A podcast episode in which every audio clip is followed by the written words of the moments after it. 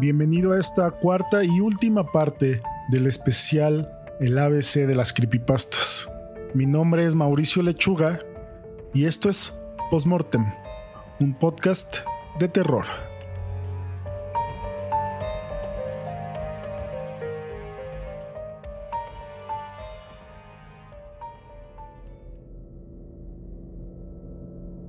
H es de hegemónico. A través de la oscuridad del sistema de desagüe, basura podrida y la peste de agua estancada, el ministro Meisberger, líder espiritual y salvador de mi familia, nos condujo hacia la cámara de Dios. Barb, mi hermana, había vomitado dos veces ante el desdén y el disgusto del ministro. Mis padres ya la habían reprendido por su falta de respeto y control sobre sus facultades. Yo también había vomitado, pero me lo tragué para evitar el castigo. Cada vez que Barb vomitaba, mi madre la bofeteaba y le ordenaba que recobrara la compostura. Ya le había robado suficiente tiempo a nuestra agenda que era apretada. Dios estaba regresando a la tierra, y solo los siervos más devotos entrarían a la cámara de Dios y haber llegado tarde ciertamente penalizaría nuestras posibilidades de entrar. Provocar que el ministro llegara tarde a un evento tan trascendental nos habría conferido ira de la congregación. Pudimos haber sido expulsados. No podía ni empezar a imaginarme lo que cambiaría si mamá y papá fuesen expulsados de la congregación. Temía por nuestra seguridad, pero más por la de Barb que por la mía. Mi familia no era originaria de la ciudad. Nos vimos forzados a mudarnos cuando el trabajo de mi papá lo transfirió desde una ciudad del medio oeste hacia la sede principal. Mis padres no habían querido venir a la ciudad. Mamá y papá eran seguidores devotos de Jesucristo. Fue así por la totalidad de sus vidas. Sus círculos sociales y bienestar espiritual giraban en torno a su iglesia haber sido arrancados de esto y arrojados a un ambiente completamente nuevo fue una sentencia de muerte para ellos. Al no tener ninguna otra alternativa, rentaron un apartamento pequeño en la ciudad y no hicieron ningún esfuerzo por decorar o por hacer que ese lugar se sintiera como un hogar. Papá juró que era temporal. Después de un año en su posición actual, solicitaría una transferencia hacia otra parte, muy lejos de la ciudad y más cerca de gente con creencias afines.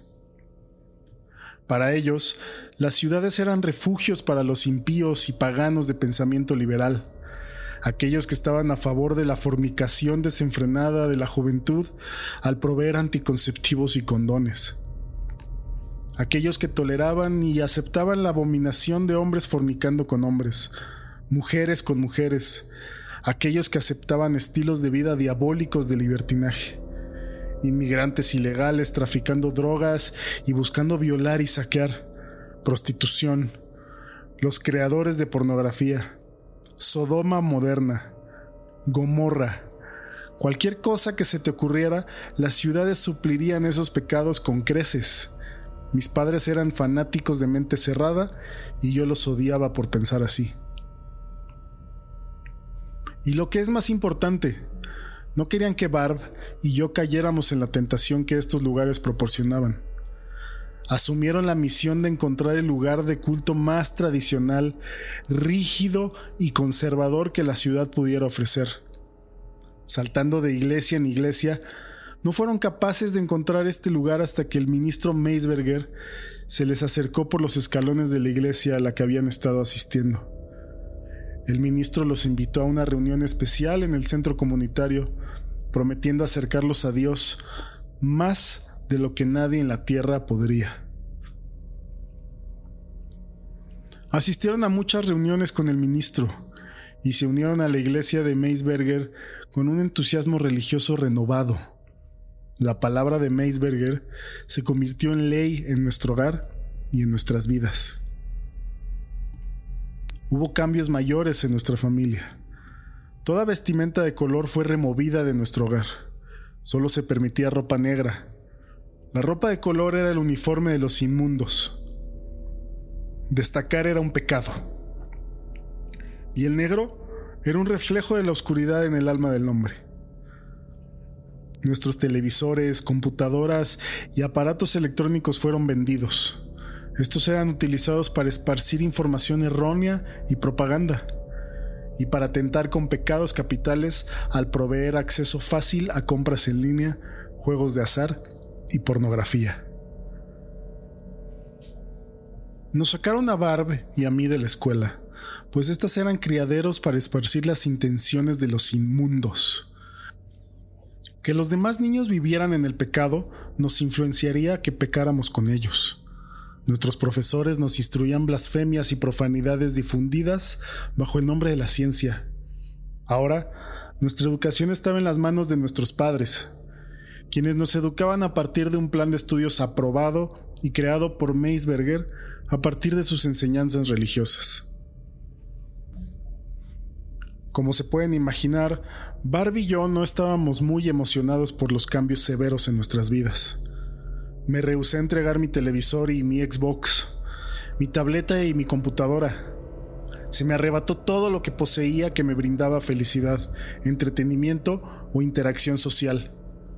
La única forma de entretenimiento que se nos permitió fue una copia de la Biblia de Meisberger. Si no le dábamos uso, a nuestros padres se les había encomendado facilitar sermones sobre ella. Mi padre respondió a mi protesta por la pérdida de mis cosas con una cachetada firme a lo largo de mi rostro. Un hombre que nunca en su vida me había levantado la mano. No me dolió tanto como me sorprendió y me avergonzó. No solo ardía en un nivel físico, lastimó mi alma. De la noche a la mañana, el hombre que amaba y respetaba se convirtió en un hombre al que temía y despreciaba. A Barb se le hizo mucho más difícil acostumbrarse a nuestro nuevo estilo de vida. Extrañaba a sus amigos y se escapaba de la casa con frecuencia para visitarlos. Regresaba con libros de contrabando y un iPod nano que podía esconder con facilidad. Mamá y papá estaban dormidos cuando ella se iba y cuando regresaba. Sus excursiones nocturnas transcurrieron sin complicaciones por un tiempo hasta que abusó de su suerte y fue atrapada. Barb llegó a casa y se encontró cara a cara con mi madre, quien había estado bebiendo un vaso de agua. Mamá despertó a papá, iniciando la primera de muchas discusiones explosivas. Me arrastré de la cama para ver lo que estaba sucediendo.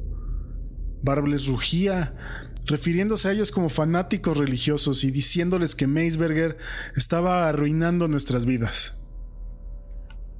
Ante la mención del nombre de Meisberger, Papá impulsó su mano hacia atrás y abofeteó a Barb en la boca con más fuerza de la que había usado conmigo. Barb cayó por la cocina y golpeó las baldosas con un ruido sordo. Se sostuvo el costado de su rostro. Sus ojos se habían ampliado y su mandíbula se había abierto por el asombro. Me sentí identificado con su reacción. Sin otra palabra, Barb salió corriendo hacia habitación y cerró la puerta de golpe. Sus objetos blasfemos fueron descubiertos cuando mamá revisó su alcoba una vez que se había escapado. No regresó a casa por días y mis padres estaban furiosos con ella. El día que volvió, evidentemente estaba bajo la influencia del alcohol e hizo una rabieta contra el maltrato de nuestros padres. Esta vez fue mamá quien repartió el castigo. Hizo llover golpes sobre su cabeza, tanto con palmas abiertas como con puños. Mi hermana solo se protegía mientras los golpes llegaban. Los amenazó con ir a la policía. Y fue aquí cuando mi padre verdaderamente perdió la cabeza. El invitar a una autoridad opuesta a la congregación al hogar y negocio de un hombre era un pecado grave. El hombre era el líder del hogar y el único a quien se le permitía interactuar con el mundo exterior. Dios creó al hombre para gobernar el hogar y dirigir a la familia. El hombre era fuerte, resiliente y un autoritario. El cometido de la mujer era el de dar a luz a tantos hijos del hombre como fuera posible, criar a esos hijos y encargarse del hogar. Mamá reaccionó a la amenaza de Barb hiriéndola verdaderamente. Mamá la pateó, Barb, por reflejo, se abalanzó y empujó a nuestra madre a la pared. Luego hizo un intento por escapar, pero papá la atrapó antes de que pudiera llegar a las escaleras. Barb gritó y gritó pidiendo ayuda. Algunos vecinos salieron de sus apartamentos para ver lo que estaba sucediendo. Eran latinos o algún otro tipo de extranjeros. Papá les dijo que Barb estaba tratando de escapar y esa fue excusa suficiente para que lo olvidaran. Era una riña familiar. No era nada nuevo en una ciudad grande. Una persona gritando y portándose como un demente era habitual para la zona. Papá regresó a Barba al apartamento arrastrándola del cabello. La tiró por la puerta de su habitación y la cerró detrás de ella. Me llamó para que le trajera su caja de herramientas y yo obedecí al no querer sufrir la ira de mi padre. Y papá instaló un candado en la puerta y dejó a Barb atrapada adentro. Era una prisionera en su habitación. Mamá le daba una cubeta para que pasara su excremento y orina. Era alimentada dos veces al día y se le daba un bote con agua para su sustento. Cuando comenzó a gritar, papá se puso firme. Me agarró un brazo, me llevó a la habitación de Barb y le dijo que si no se calmaba, sus castigos ahora serían infligidos en mí. Para demostrar su punto, papá torció mi brazo hasta que le estaba rogando que me soltara. La respuesta de Barb fue nada menos que un desastre. ¡Jódete! vociferó entre dientes y arrojó un plato de comida en el rostro de mi padre. Le pegó en la boca y el plato cayó al suelo, quebrándose y esparciendo comida por todas partes. Solo pude captar un vistazo del rostro de mi padre y huí en busca de refugio.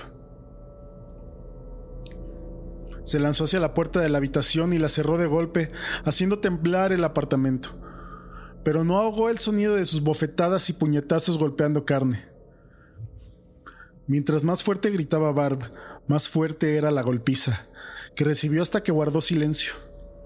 Mamá entró a la habitación y escoltó a papá hacia afuera. Había sangre en sus nudillos y en su rostro. Barb estaba desplegada en su cama. Su nariz sangraba. Su rostro estaba rojo e inflado. Sus labios estaban partidos y ensangrentados. Lloraba y sollozaba en silencio. Después estabilizó todo. Barb, temiendo que se impartirían castigos sobre nosotros dos, decidió acatar sus quehaceres, las lecciones espirituales de mamá y las oraciones. Se remolcaba a sí misma por todo ello, inexpresiva, muerta por dentro, resignada ante su destino. Se encerraba en su habitación, optando por el aislamiento. Yo hice lo mismo. Ahora nuestro hogar estaba en silencio todo el tiempo. Mientras papá trabajaba, mamá se enfocaba en sus estudios religiosos y en impartir nuestras lecciones. Fue la experiencia más miserable de mi vida y tenía demasiado miedo como para defendernos a Barb y a mí. La ira y furia de papá no era algo que quisiera vivir. Dos semanas después del incidente, mis padres nos dijeron que nos mudaríamos para unirnos al resto de la congregación. Barb trató de ocultar su reacción ante el anuncio. Las lágrimas y su mirada derrotada no pudieron disimular sus sentimientos. En cuestión de una semana, Meisberger llegó a nuestro hogar y mis padres le entregaron un cheque con sus ahorros de toda la vida. Mis padres donaron todo su dinero a la congregación. Meisberger estrechó la mano de papá y le asintió su aprobación a mi madre. El contacto entre hombre y mujer no estaba permitido. Les agradeció por su diezmo y prometió que las donaciones de nuestra familia nos reservarían un lugar en los cuarteles de residencia de la congregación y un asiento al lado derecho del comedor de Dios en el gran reino de los cielos para el festín de mil almas. Durante su despedida, nos dijo que esperáramos su llamada telefónica mientras se hacían las preparaciones. Pasó una semana antes de que llegara la llamada. Meisberger había sido bendecido con una visión de la congregación entrando a la cámara de Dios. Se nos dijo que nos vistiéramos con nuestras prendas más finas y que nos encontráramos con él en la dirección dada una hora antes de la medianoche. Mis padres estaban atolondrados por la emoción y esperaban que nosotros nos uniéramos a su celebración. Barb impregnó su rostro con una sonrisa falsa y se excusó para ir al baño. Toda su emoción la sobrecogía. Tuvimos un almuerzo tradicional de arroz blanco, papas servidas y pollo asado. Comida insípida que no nos seduciría hacia la gula. Antes de que el almuerzo terminase, papá le entregó a Barb una pastilla y demandó que se la tomara. Dijo que el ministro lo había ordenado. Barb no pudo esconder sus manos y labios temblorosos. Lágrimas ágiles y espesas se derramaban por los costados de sus mejillas. Negó con la cabeza y le rogó a nuestro padre que tuviera piedad. Él le contestó con una mirada que la aterrorizó y la sometió simultáneamente. Barb se tragó la pastilla. Mamá la obligó a abrir su boca para demostrar que se la había tragado. Una hora más tarde, Barb estaba fuera de sí. Arrastraba las palabras y tenía problemas para comprender lo que estaba sucediendo. Mamá le dijo que era normal y que no se preocupara, mi hermana se quedó dormida en su silla y papá dijo que era hora de irnos. La levantó por encima de su hombro como un saco de papas y la cargó afuera del departamento. Sus extremidades se mecían flácidamente, se veía muerta, con la excepción de un tic incómodo en su rostro. Nos subimos al elevador y bajamos hacia el estacionamiento. Siguiendo la dirección del ministro, Condujimos afuera de la ciudad hacia el punto de encuentro en los suburbios. Barba estaba murmurando en el asiento trasero, semiconsciente. Policía, culto y asustada fueron las únicas palabras que pude descifrar.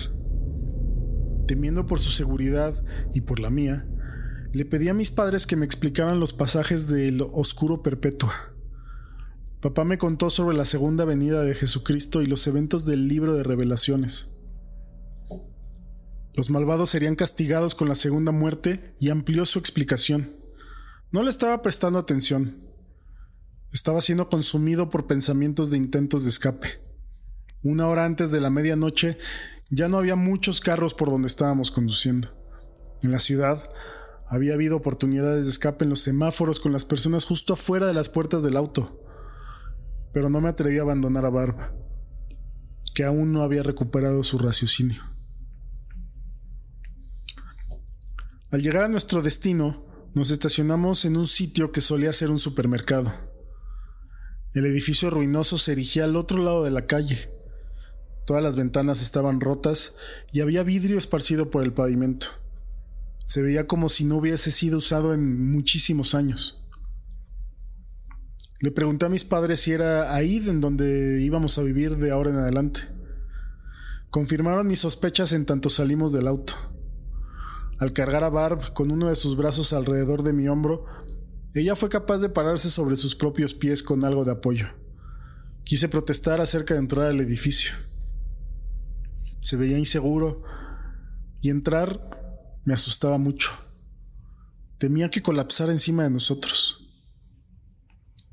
Mamá dijo que el ministro le compró el edificio abandonado a la ciudad.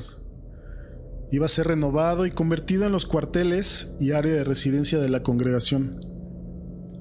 Íbamos a ser bienvenidos oficialmente en la congregación. Y lo que era más importante, íbamos a presenciar el retorno de Dios a la tierra. Caminamos hacia el patio oscuro y las características del edificio se volvieron más claras. Las ventanas cuadradas estaban rotas y habían sido tapadas con madera contrachapada. Los restos de dos chimeneas metálicas se ubicaban contra la pared, en donde colgaban desde unos cuantos ganchos.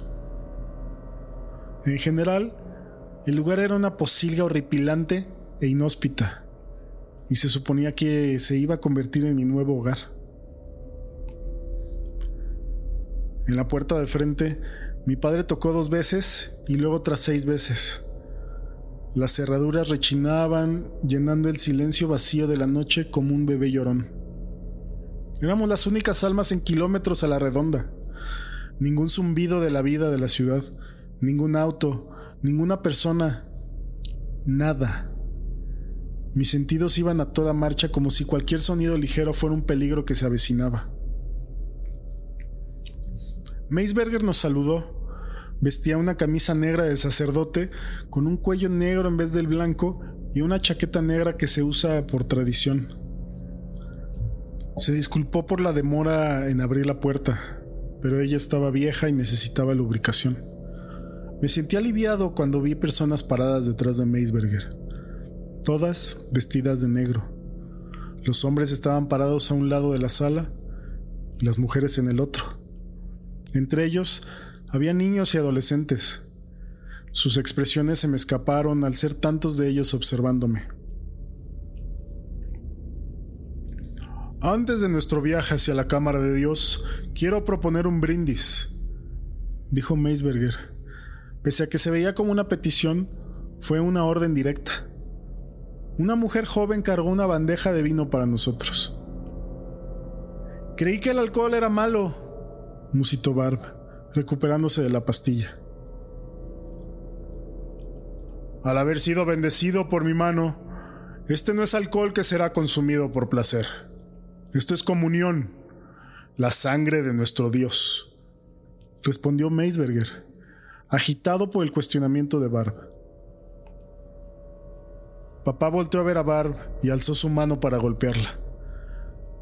Meisberger colocó una mano en el hombro de papá y apagó su enojo. Esta noche no es una noche para la violencia. Jovencita, por favor, no te aproveches de mi gentileza. Ahora, y si me hacen el favor de seguirme, los no iniciados deben viajar por un camino diferente. Debo guiarlos hacia el otro lado como su líder espiritual y el emisario de Dios en la tierra. Seguimos a Meisberger por el patio y por un costado del edificio. Llegamos una hilera de árboles y entramos al bosque hasta que alcanzamos nuestro destino, la abertura de una cloaca. Fue así como terminamos en las alcantarillas, encaminados hacia la cámara de Dios. Luego de que Barb vomitara dos veces, aceleramos nuestro ritmo hasta que llegamos a una intersección en los túneles. Meisberger giró hacia la izquierda. Había 13 velas encendidas a cada lado del túnel, marcando la entrada. La cámara de Dios, dijo Meisberger en voz alta y siguió caminando. Las 26 flamas representan a los inquilinos de nuestra fe. Estas son las luces guías para un mundo salvaje de oscuridad y depravación. Siempre y cuando la calidez de su luz los toque, sus almas permanecerán puras y merecedoras de la atención y del amor de Dios. Alabado sea Dios, exclamaron mis padres al unísono. Barba apretó mi mano con fuerza. La luz de Dios los está tocando, declaró Meisberger. Barb se rió por lo bajo hasta que se le escapó una risotada. Escucharlo fue alarmante. Se sintió extraño. No tenía sentido, especialmente no en este momento. Dios no es real. Eres un mentiroso. Confía en mí, pues soy el profeta, la voz de Dios en esta tierra, el salvador de los inmundos sensatos. Tener fe en mí es tener fe en Dios. Rectificación 4.8. Argento el Pontífice, citó Meisberger.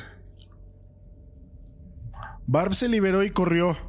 Desapareció en la oscuridad del túnel y papá la persiguió.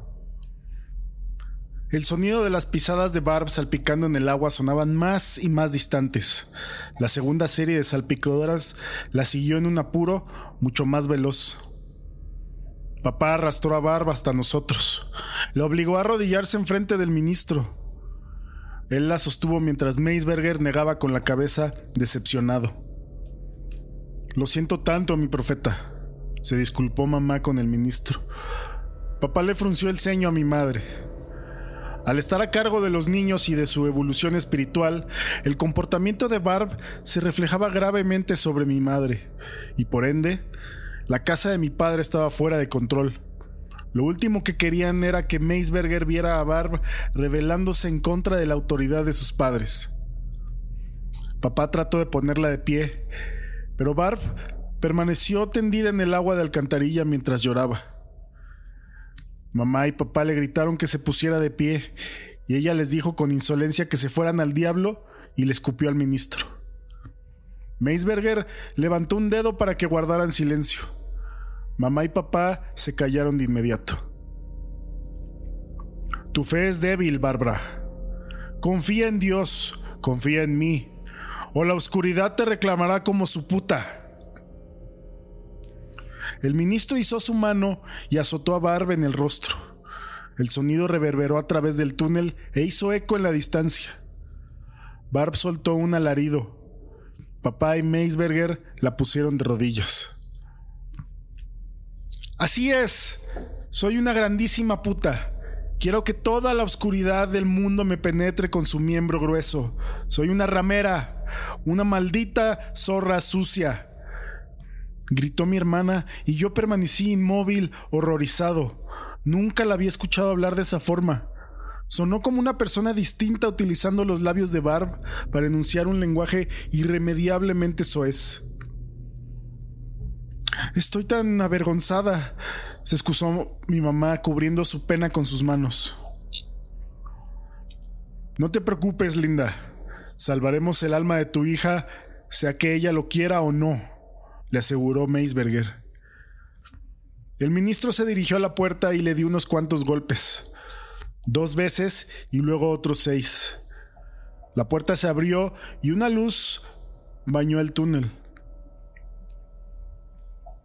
Necesito cuatro hombres, llamó Meisberger. Cuatro hombres llegaron a la cloaca y vieron a Barb en el estiércol. Sin decir nada, se dirigieron hacia ella y la levantaron del suelo a pesar de sus protestas. Ella pataleó, blandió sus brazos y se retorció. Gritó por auxilio y yo no pude hacer nada. ¿Qué podría hacer en contra de cuatro hombres, mis padres y el ministro? Sus ojos me perforaron, retándome a que intentara ayudar a mi hermana. Como el cobarde que era, distancié mi mirada de lo que estaba sucediendo y permití que todo continuara. Los cuatro hombres arrastraron a mi hermana a la cámara de Dios. El ministro y mis padres lo siguieron.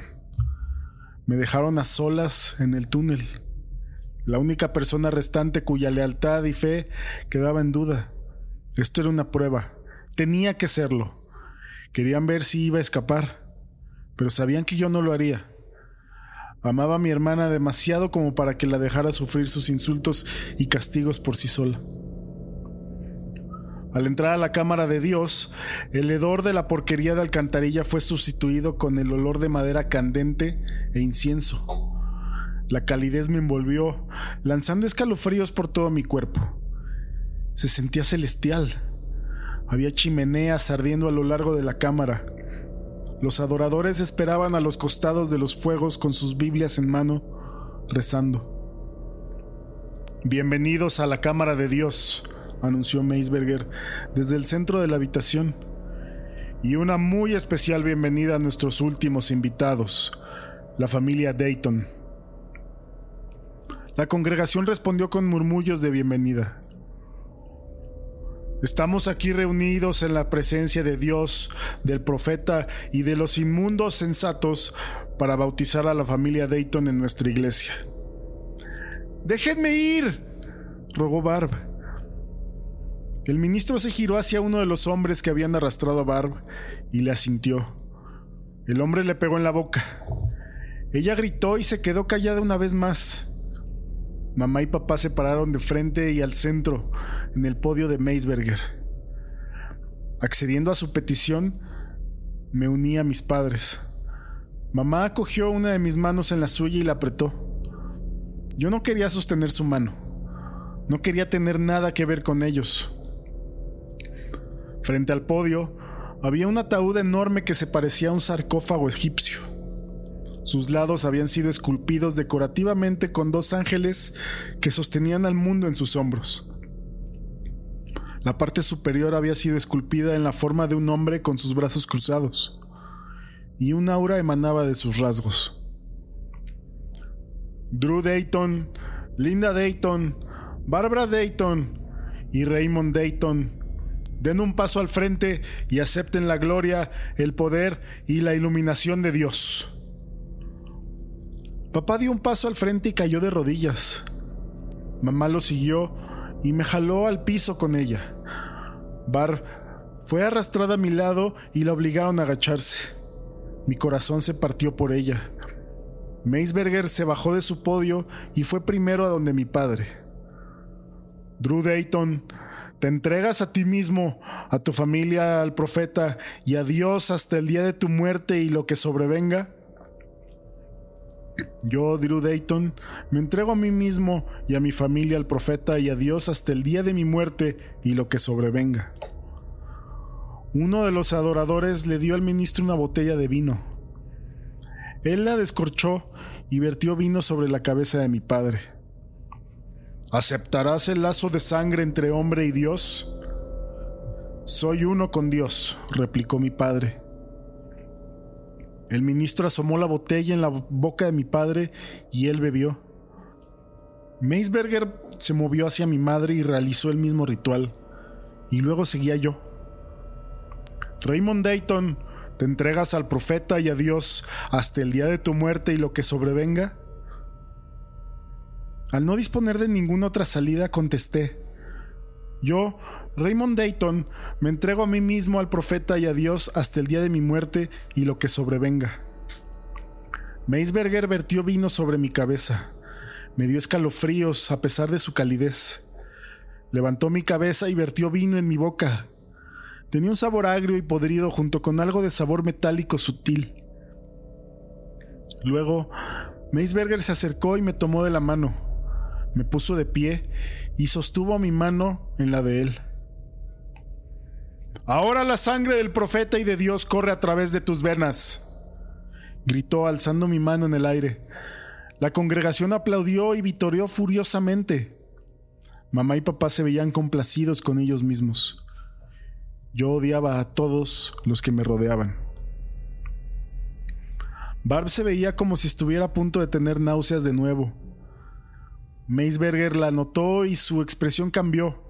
Sus ojos se tornaron fríos, contrastando con la afectuosidad que había mostrado hace solo un momento.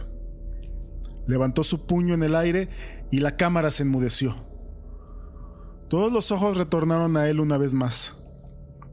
Barbara, llamó el ministro llenando la cámara con el estruendo de su voz. Es momento de que elijas. ¿Te quieres unir a tu familia ¿Quieres caminar en la luz cálida de Dios? Por el bien de tu alma eterna, realmente espero que reconsideres tu postura. En ese momento, Barba alejó su mirada del ministro y se giró hacia mí. No me lo preguntó en voz alta. No había necesidad. Sus ojos lo dijeron todo. Me rogó por una respuesta. Todos los ojos se postraron en mí y me di cuenta de que no tenía ninguna otra elección. Me dirigí hacia mi hermana, coloqué una mano en su hombro y le dije que se uniera a nuestra familia. Se echó a llorar y murmuró algo entre los sollozos que no logré entender. Meisberger dio un paso al frente y colocó sus dedos bajo su mentón, levantando sus ojos para que se concentraran en su mirada. Barbara Dayton antes de ingresar a esta cámara sagrada, declaraste tu deseo de fornicar con la oscuridad y con los inmundos. Según tu propia confesión, deseaste ser una puta para los inmundos y aquellos que caminan en la oscuridad. ¿Ahora niegas estas afirmaciones? ¿Eliges caminar en la calidez de la luz de Dios? Sí, gimoteó Barb. Barbara Dayton, ¿Te entregas al profeta y a Dios hasta el día de tu muerte y lo que sobrevenga? Sí, contestó de nuevo. El ministro vertió el resto del vino sobre su cabeza y luego colocó los labios de la botella contra los de Barb. Ella recibió el vino en su boca y luego lo escupió, rociándolo por el rostro y la ropa del ministro.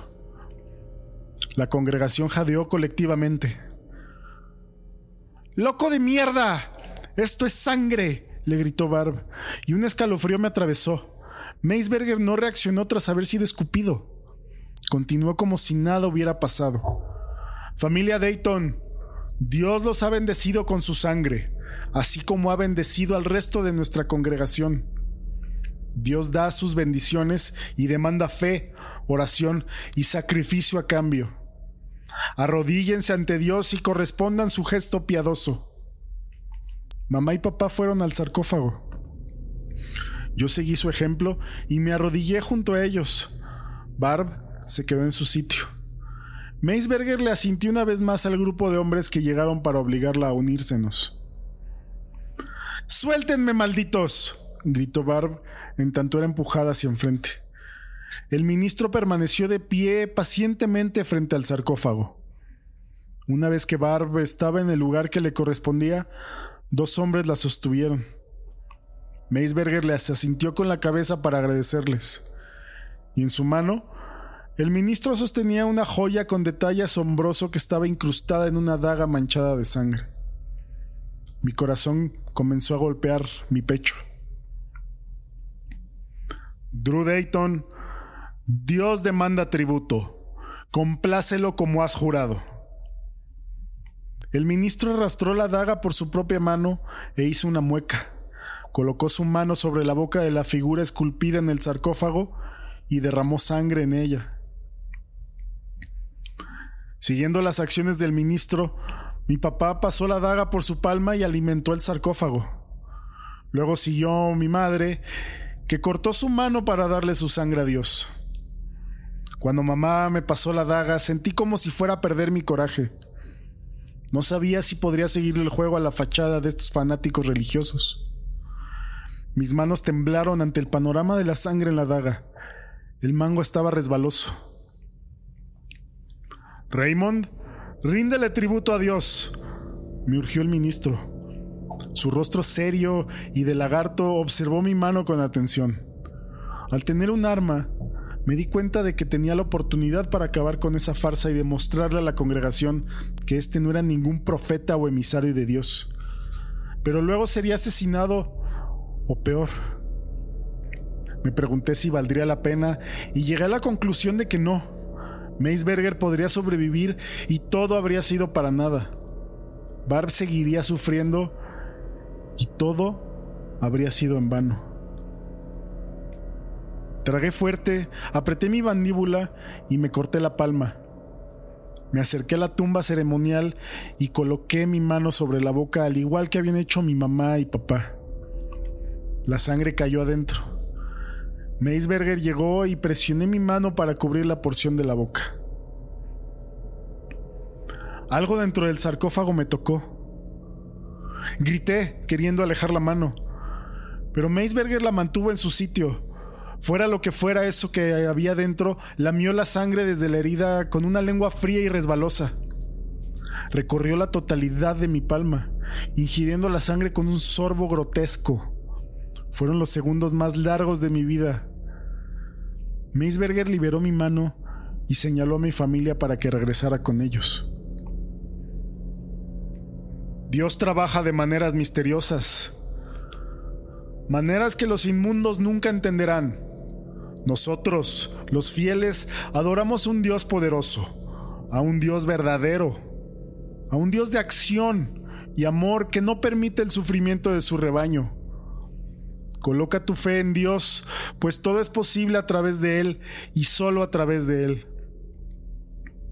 El ministro levantó su mano ante la congregación y les mostró su palma.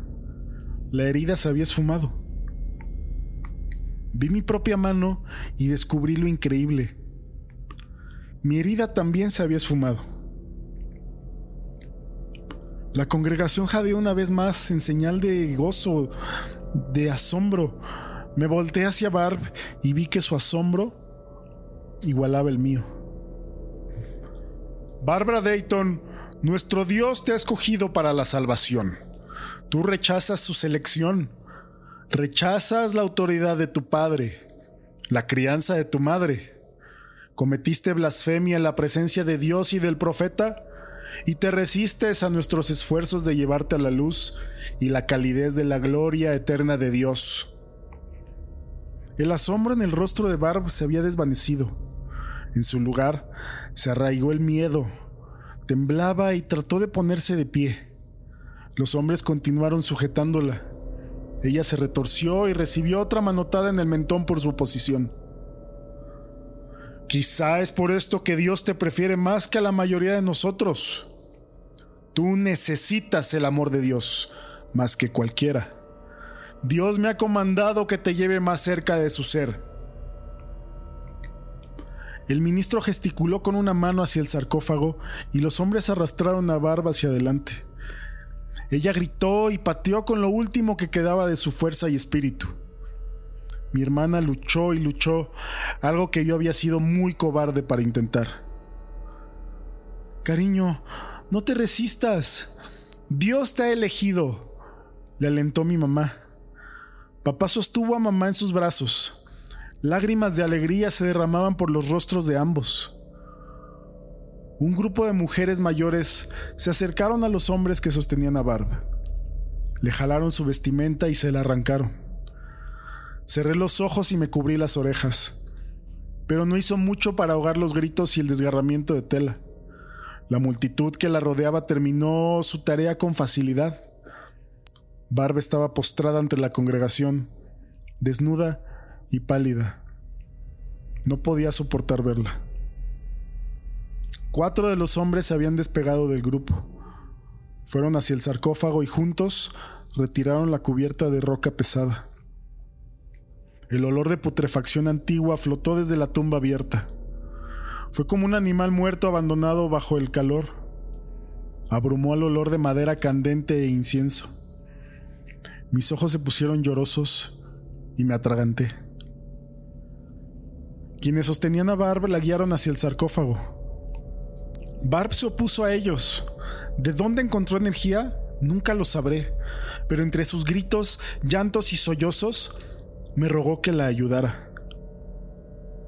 Cuando finalmente llegó al sarcófago y dio un vistazo en su interior, el pánico en los ojos de Barb se grabó a fuego en mi memoria. Algo se rompió dentro de ella. El frenesí agitado de su oposición se terminó. Una mirada de desilusión dominó sus ojos. Fuera lo que fuera lo que había visto, la obligó a resignarse ante su destino. Meisberger alejó a los hombres de Barb con un meneo de su mano. Ellos liberaron a mi hermana, quien se quedó parada, estupefacta, observando al interior de la boca del sarcófago. Encomendamos el cuerpo y alma de Barbara Dayton a Dios para su paz eterna. Mientras Meisberger decía estas palabras, tomó a mi hermana en sus brazos como un novio carga a su prometida para pasar por la puerta. Un par de manos viejas y marchitas se extendieron desde el sarcófago para recibir el descenso de Barb. El ministro la posó sobre los brazos vetustos y la siguió bajando hasta que ambos estaban juntos en el interior del sarcófago. Con otro gesto de su mano, los cuatro hombres volvieron para deslizar la cubierta en su lugar. La cámara de Dios quedó en silencio una vez más. Toda la congregación inclinó su cabeza en señal de oración. Esperaba que Barb gritara, que diera un último alarido o indicación de angustia. No hubo nada aparte del sonido de mi corazón martillando mis oídos. Esa fue la última vez que vi a mi hermana. Pasaron cinco semanas desde nuestra inauguración como parte de la congregación. Cada mañana comenzaba con oraciones. Y luego del desayuno, Meisberger nos presentaba una lección de su Biblia y luego todos iban al frente de la habitación y se cortaban las palmas con una daga. La sangre era recolectada en botellas de vino como nuestro sacrificio para Dios. Estas heridas no sanaban, eran dolorosas y susceptibles a infecciones. Era una práctica común en la congregación. Las heridas solo sanaban hasta que íbamos a la cámara de Dios a depositar nuestra sangre directamente en la boca de Dios. Papá renunció a su trabajo en la ciudad, terminó el contrato de nuestro apartamento y trajo unas cuantas pertenencias valiosas que Meisberger nos permitió conservar en la vieja destilería.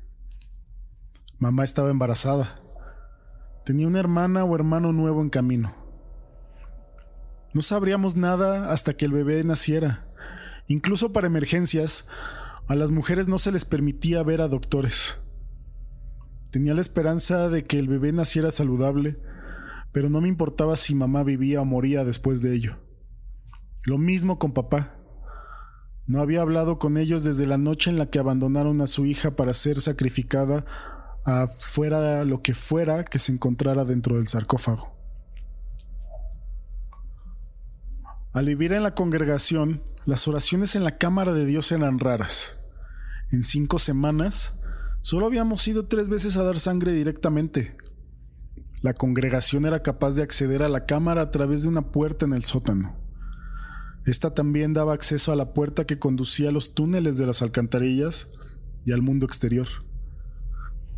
Solo fue cuestión de amasar el coraje y el valor para esperar mi oportunidad. Cinco semanas después de haber perdido a Barb, hice mi jugada cuando estaba seguro de que era el momento indicado. Esperé hasta muy temprano por la mañana, me salí de mi cama y repté por los cuarteles de los hombres en la oscuridad. Aún no podía arriesgarme a encender una vela. Justo afuera de la habitación, a un paso de tortuga para que asegurarme de que nadie escuchara mis pisadas, atravesé la destilería hasta que llegué a la puerta del sótano.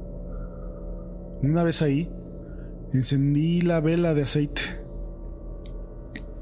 Un nudo se torció en mi estómago por los recuerdos de las palabras de Meisberger que volvieron a mí siempre y cuando la calidez de su luz los toque, sus almas permanecerán puras y merecedoras de la atención y del amor de Dios. Solo quedaba entrar a la cámara de Dios una vez más y luego llegar a la puerta de los túneles. Al no haber nadie alrededor y con la expectativa de estar solo, me apresuré por el sótano y abrí la puerta hacia la cámara.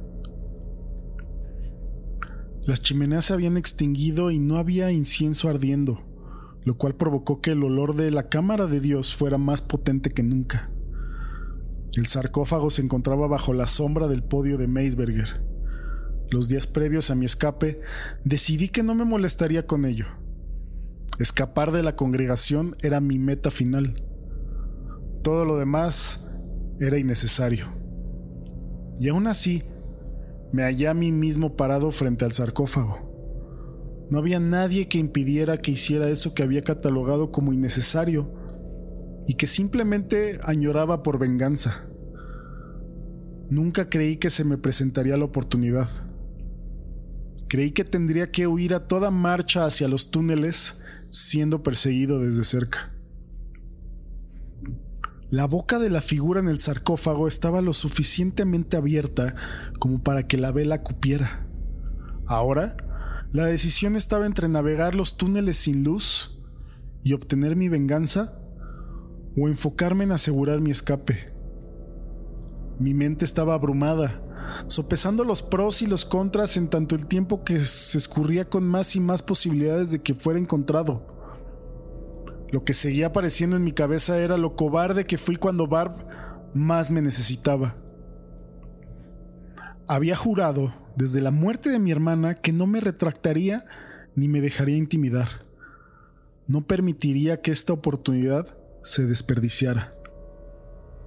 Al escudriñar las chimeneas extintas, descubrí exactamente lo que necesitaba entre los restos chamuscados.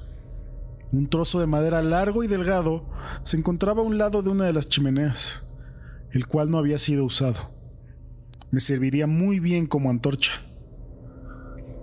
Me tomó unos cuantos segundos de aplicación directa de fuego para que el pedazo de madera se prendiera.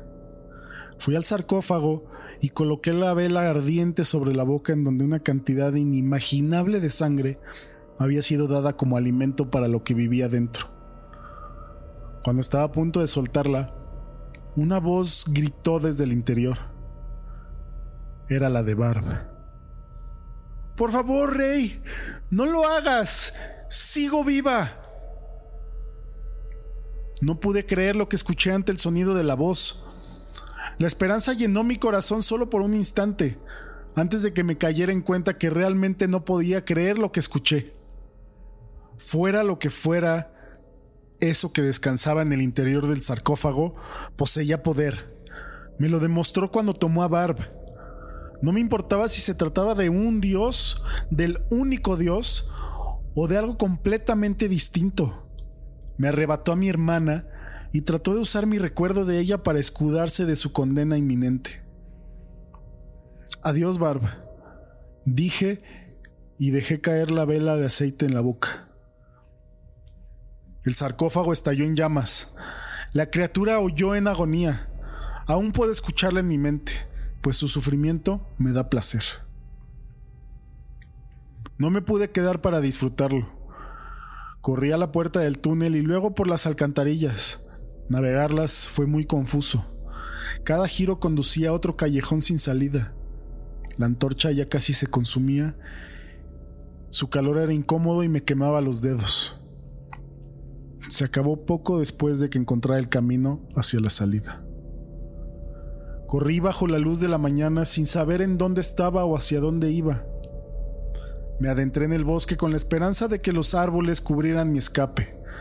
No había escuchado a nadie llegar en los túneles y no había visto a nadie afuera tampoco. Estaba completamente solo. Y el bosque no era tan denso o amplio como había imaginado.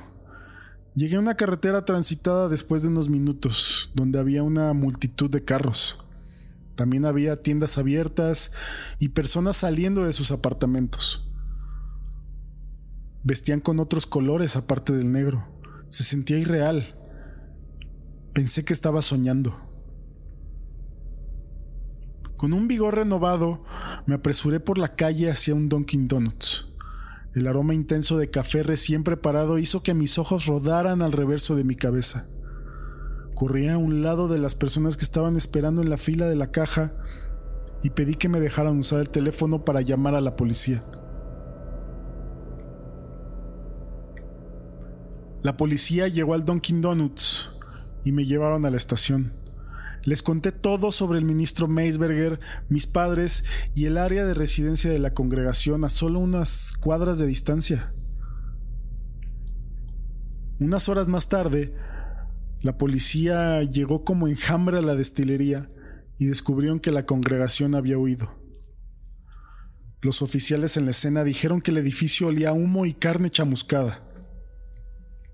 No había nadie adentro y se veía como si todos habían dejado lo que estaban haciendo y se fueron corriendo.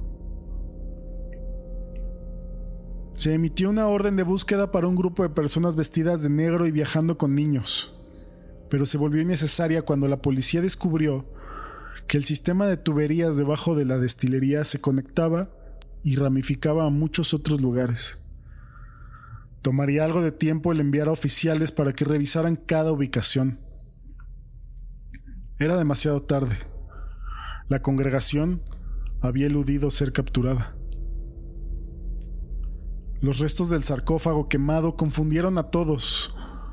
Cuando se me pidió que lo explicara, les dije que la congregación creía en un Dios que había estado ahí dentro, que fui obligado a adorarlo y darle sangre.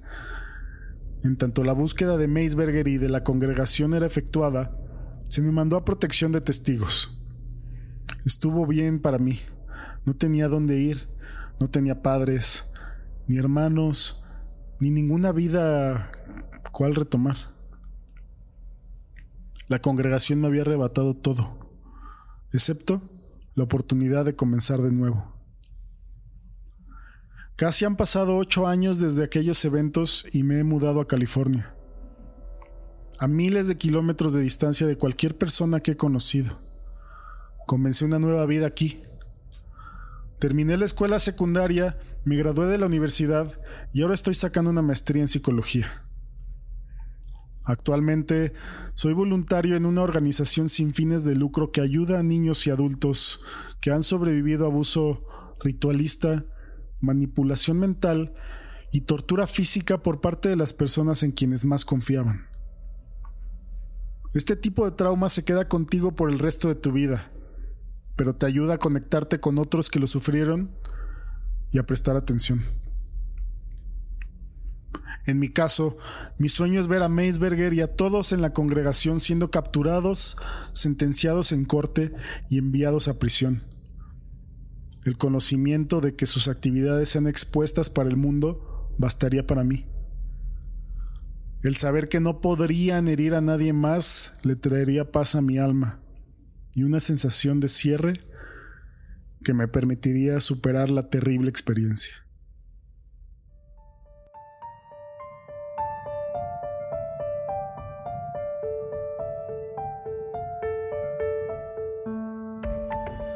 Gracias de nuevo por acompañarme esta semana en Postmortem. Espero que este especial del ABC de las creepypastas haya sido de tu agrado. Si sí, te invito a que se lo compartas a tus amigos, a familiares, a quien se te antoje. También, si me puedes dejar una reseña en Apple Podcast, me ayuda a que más gente encuentre el programa. Ya casi llega el programa a mil suscriptores en Spotify, así que si lo escuchas en esa plataforma, te invito a que le des seguir para que sepas cuando salen los nuevos programas y no te pierdas ninguno. Sígueme en redes en arroba Morten Podcast en todos lados o en mis redes personales, arroba mlechuga. Gracias a los que escuchan semana a semana este programa. Sin ustedes no tendría caso seguir haciendo esto. Eh, si tienes alguna sugerencia o sabes de alguna historia que podría ser interesante para grabar, mándame un mensaje. La revisamos y podría ser parte del canon de Postmortem. Nos escuchamos la semana que viene.